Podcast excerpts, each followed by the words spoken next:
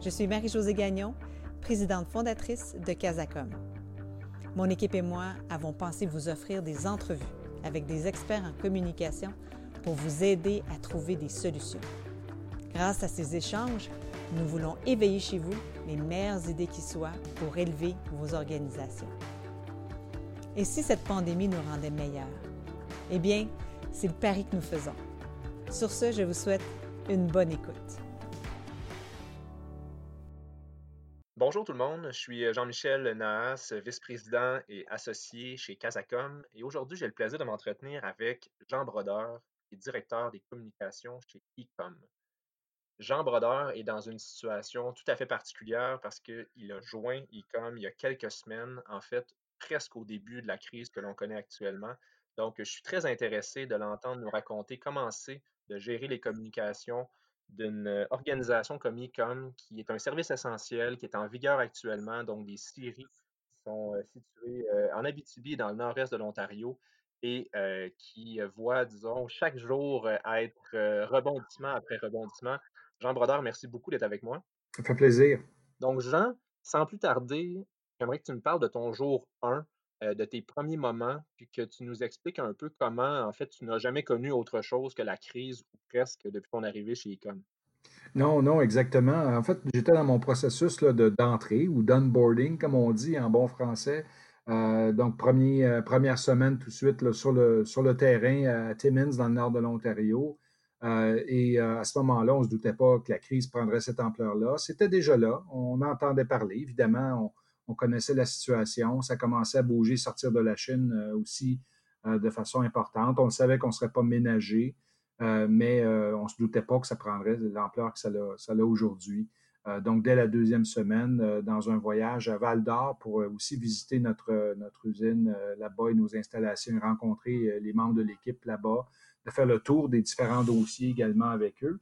Et là, on voyait l'amplitude que ça prenait au Québec euh, et on commençait déjà à parler de restrictions. Les mesures prenaient de l'ampleur. Euh, à tous les heures, semble-t-il, il fallait quasiment rester connecté euh, à la télé pour voir toutes ces mesures-là se suivre en cadence.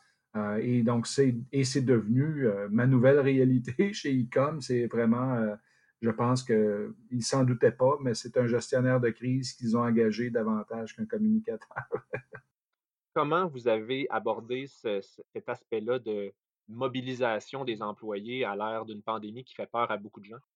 Euh, oui, non, absolument. Euh, on est passé par toutes les gammes euh, d'émotions. Hein. Peut-être, si on regarde, c'est intéressant de voir la crise. Si on regarde la, crise, les communications publiques qui, qui a été fait de par nos gouvernements depuis le début, on voit qu'il y a comme un storyline qui s'installe là. Hein. et c'est assez intéressant à suivre. Et évidemment, en entreprise, ben, on, a subi euh, un petit peu ça aussi, où on avait des mouvements, des montagnes russes, si on peut dire, comme ça. À chaque fois, les mesures nous touchaient de différentes façons et on avait à réagir rapidement à ces mesures-là à l'interne. Mais on parle de à quelques reprises par jour, que, presque essentiellement. On était vraiment euh, euh, pendu aux lèvres du gouvernement, de nos gouvernements, façon de parler.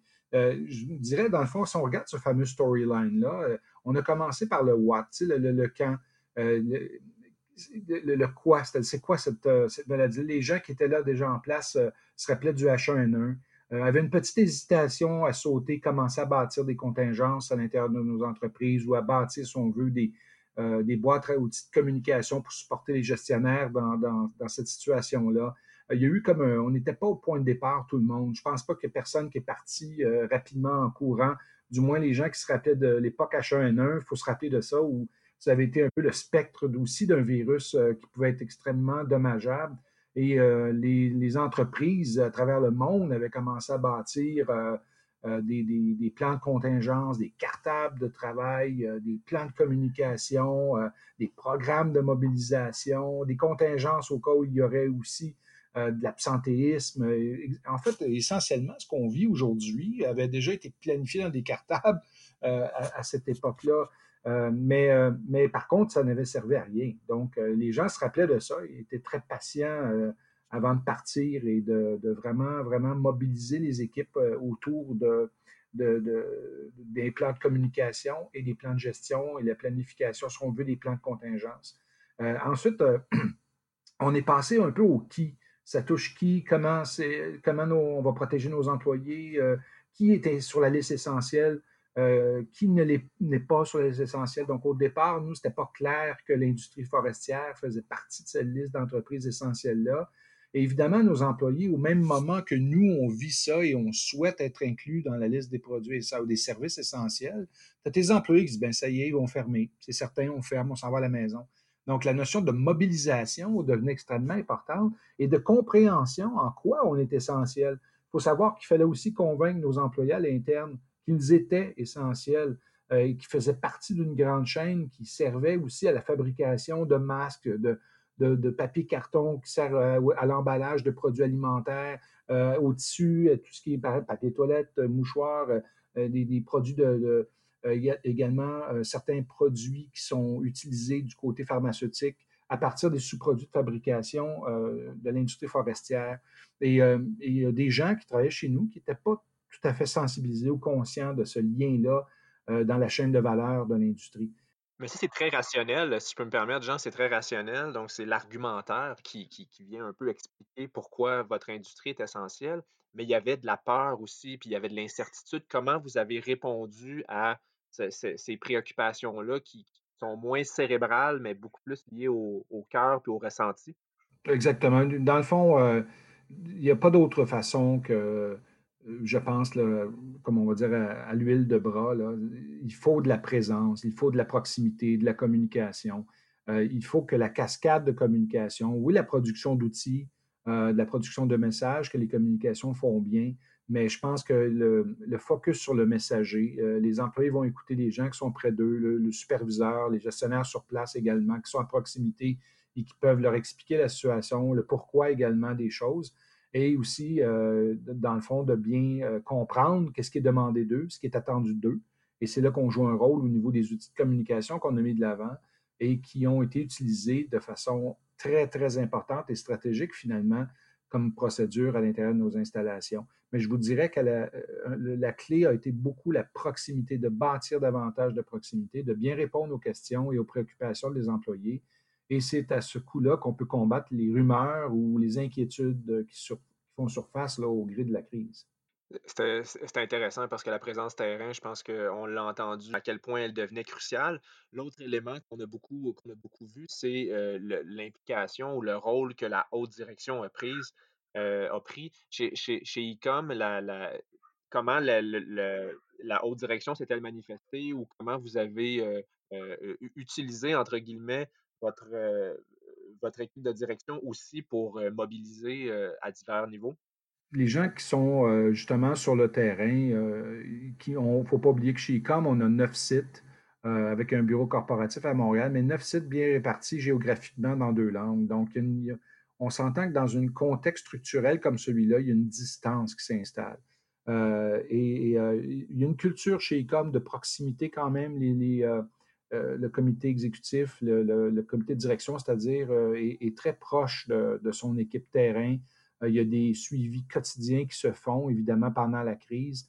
Et il y a cette proximité-là qui a quand même joué un rôle important. Donc, le, CEO, le président de l'organisation aussi est extrêmement près. Il est très près de, ce qui se passe. Il communique assez régulièrement aussi avec avec les équipes euh, sur le terrain. Je pense que pour les gens qui subissent la crise euh, au quotidien, qui sont sur nos sites, n'oublions pas que moi, aujourd'hui, je vous parle, puis je suis dans le confort de ma résidence, mais on a des employés de terrain pour être capable de faire fonctionner une série. Tu as besoin d'être sur place. Les employés doivent être sur place euh, et faire face à, leurs peurs, à leurs inquiétudes, également dans les circonstances actuelles.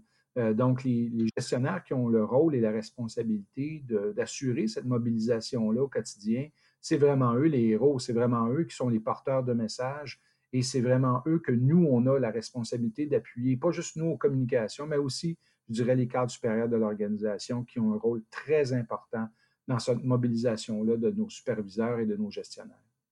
Ouais, tu parlais de cette distance-là. Je pense que c'est un des mots, euh, des maîtres mots de la crise actuelle, tout ce qui a trait à la distanciation, puis euh, au, confinement, puis au fait qu'on n'est plus, pour la plupart, euh, sur le terrain présentement.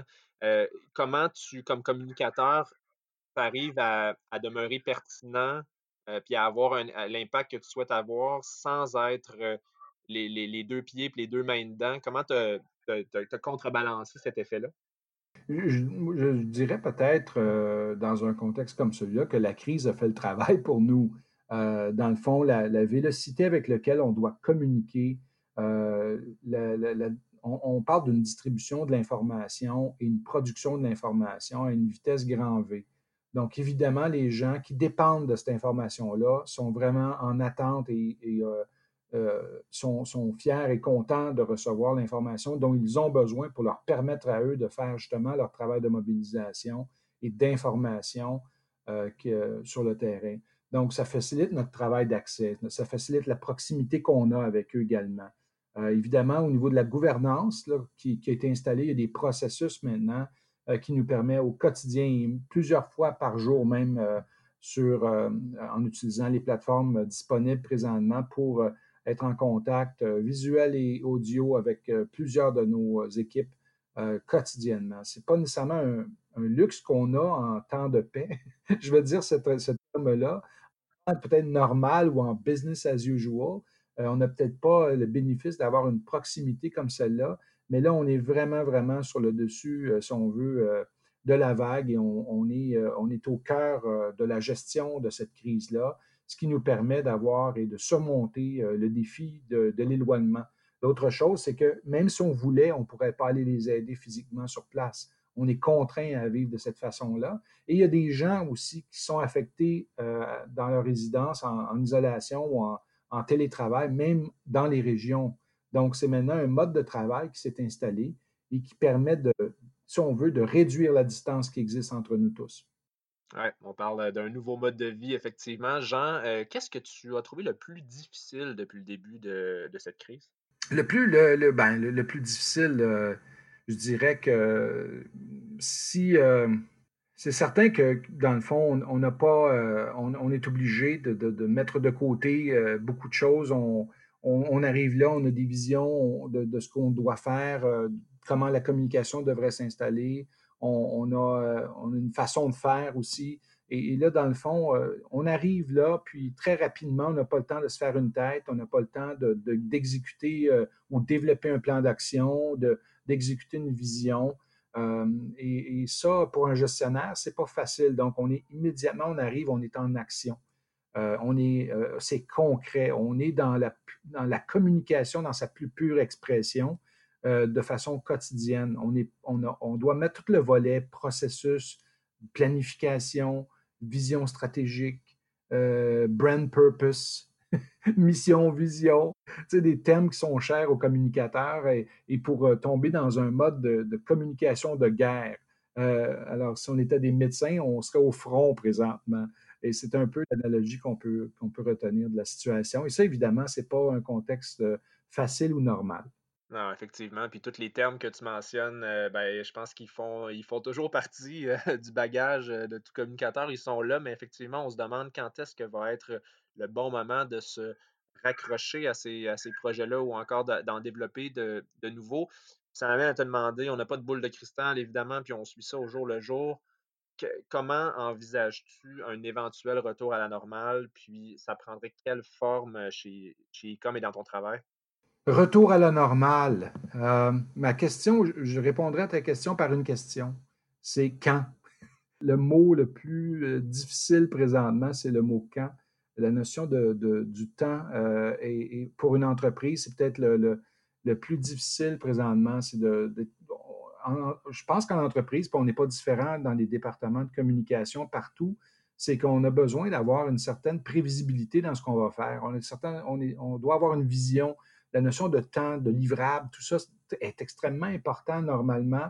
Et là, euh, ça prend tout un autre sens. On ne sait pas ce qu'on a devant nous, combien de temps on doit tenir ça euh, combien de gens on va avoir besoin la semaine prochaine, dans deux semaines, dans trois semaines? Qu'est-ce qui va être la nouvelle réalité dans deux semaines versus aujourd'hui? Euh, combien de temps on doit maintenir la cadence? tout ça sont des inconnus. Et je dirais que euh, c'est peut-être ça qui est le plus, le plus difficile et d'imaginer un retour à la normale. euh, c'est à ce moment-ci presque impossible parce qu'on n'est pas capable, vraiment pas capable, ni du côté des affaires, autant que du côté de la com, de pouvoir évaluer à quel moment on sera en, retour à la normale et à quel moment on devra penser à, déployer un plan d'action euh, qui est euh, davantage en lien avec ce qu'on appelle le business as usual. Fait que si on ne sait pas ce fameux quand, euh, quand il surviendra, euh, est-ce qu'on peut se laisser avec qu'est-ce que tu envisages que cette crise-là va nous avoir laissé comme communicateur? Ou encore comment on va avoir été transformé comme communicateur par toute cette, euh, situation? Moi, ce que je retiens, évidemment, le positionnement de la communication peut-être dans les structures. je trouve que dans les dernières, la dernière décennie, je ne suis pas certain d'avoir aimé à 100% ce que j'ai vu comme développement au niveau de la communication. Il y a eu beaucoup de récupération de tâches de départements de communication par d'autres départements, que ce soit les ressources humaines ou le marketing. Euh, je pense que euh, cette crise-là permet peut-être de, redonner des lettres de noblesse euh, à la profession, au département de la communication, en nous positionnant, dans le fond, sur le sommet de la vague en termes de gestion euh, des communications en période d'enjeu ou de crise comme on le vit présentement. Euh, je pense aussi que euh, ce qu'on a vu dans les derniers dix ans, justement, c'est on, a augmenté de façon considérable tous les aspects qui sont liés à la distribution de l'information. La dissémination de l'information a pris le dessus sur le contenu. Ce n'est pas quelque chose nécessairement personnellement que je trouvais qui faisait euh, l'affaire, si on veut, du développement et de la croissance des départements de communication euh, à l'intérieur des organisations. Je trouve que cette crise-là, ce qu'elle amène un peu, c'est le meilleur des deux mondes. Cette nouvelle réalité-là d'une communication très, très agile, euh, très, très agile dans la distribution, la dissémination de l'information, où on a beaucoup de vélocité, beaucoup d'informations communiquées, très rapide en production, très agile et l'ancienne qui était davantage une communication très terrain, surtout au niveau de la communication interne, euh, une communication de proximité, une communication de, de service, euh, de service conseil, euh, d'appui au niveau de la communication stratégique, autant au niveau corporatif qu'au niveau local. Et je trouve que cette crise-là nous amène finalement le meilleur de ces deux univers-là, un univers d'agilité, de, technicien de communication où on est capable de rapidement transformer l'information et la rendre euh, la efficace euh, en, fonction des besoins de nos, euh, de nos clients internes, mais aussi le volet stratégique de la communication où il y a une, emphase mise sur l'importance du contenu. Et je trouve que, j'espère que ce sera peut-être une nouvelle avenue, une nouvelle voie pour les communicateurs en entreprise en post-apocalyptique. Très bon mot de la fin. Une chose est sûre, je pense qu'on sera tous marqués euh, par euh, cette, crise-là. Il n'y a pas de doute là-dessus. Jean Brodeur, directeur des communications, euh, merci beaucoup d'avoir accepté de nous livrer ton point de vue très, très pertinent et surtout les deux mains dedans, comme on dit, dans la situation actuelle. Tout le meilleur pour la suite. Merci beaucoup, ça m'a fait plaisir. Merci de nous avoir écoutés. Si vous avez aimé ce balado, merci de le partager. Si vous souhaitez échanger avec nous, n'hésitez pas à nous écrire. Et finalement, si vous cherchez d'autres réponses à vos questions, visitez notre centre de ressources sur la communication et la COVID-19 sur casacom.ca ou encore participez à nos webinaires chaque jeudi. Bon courage et à très bientôt.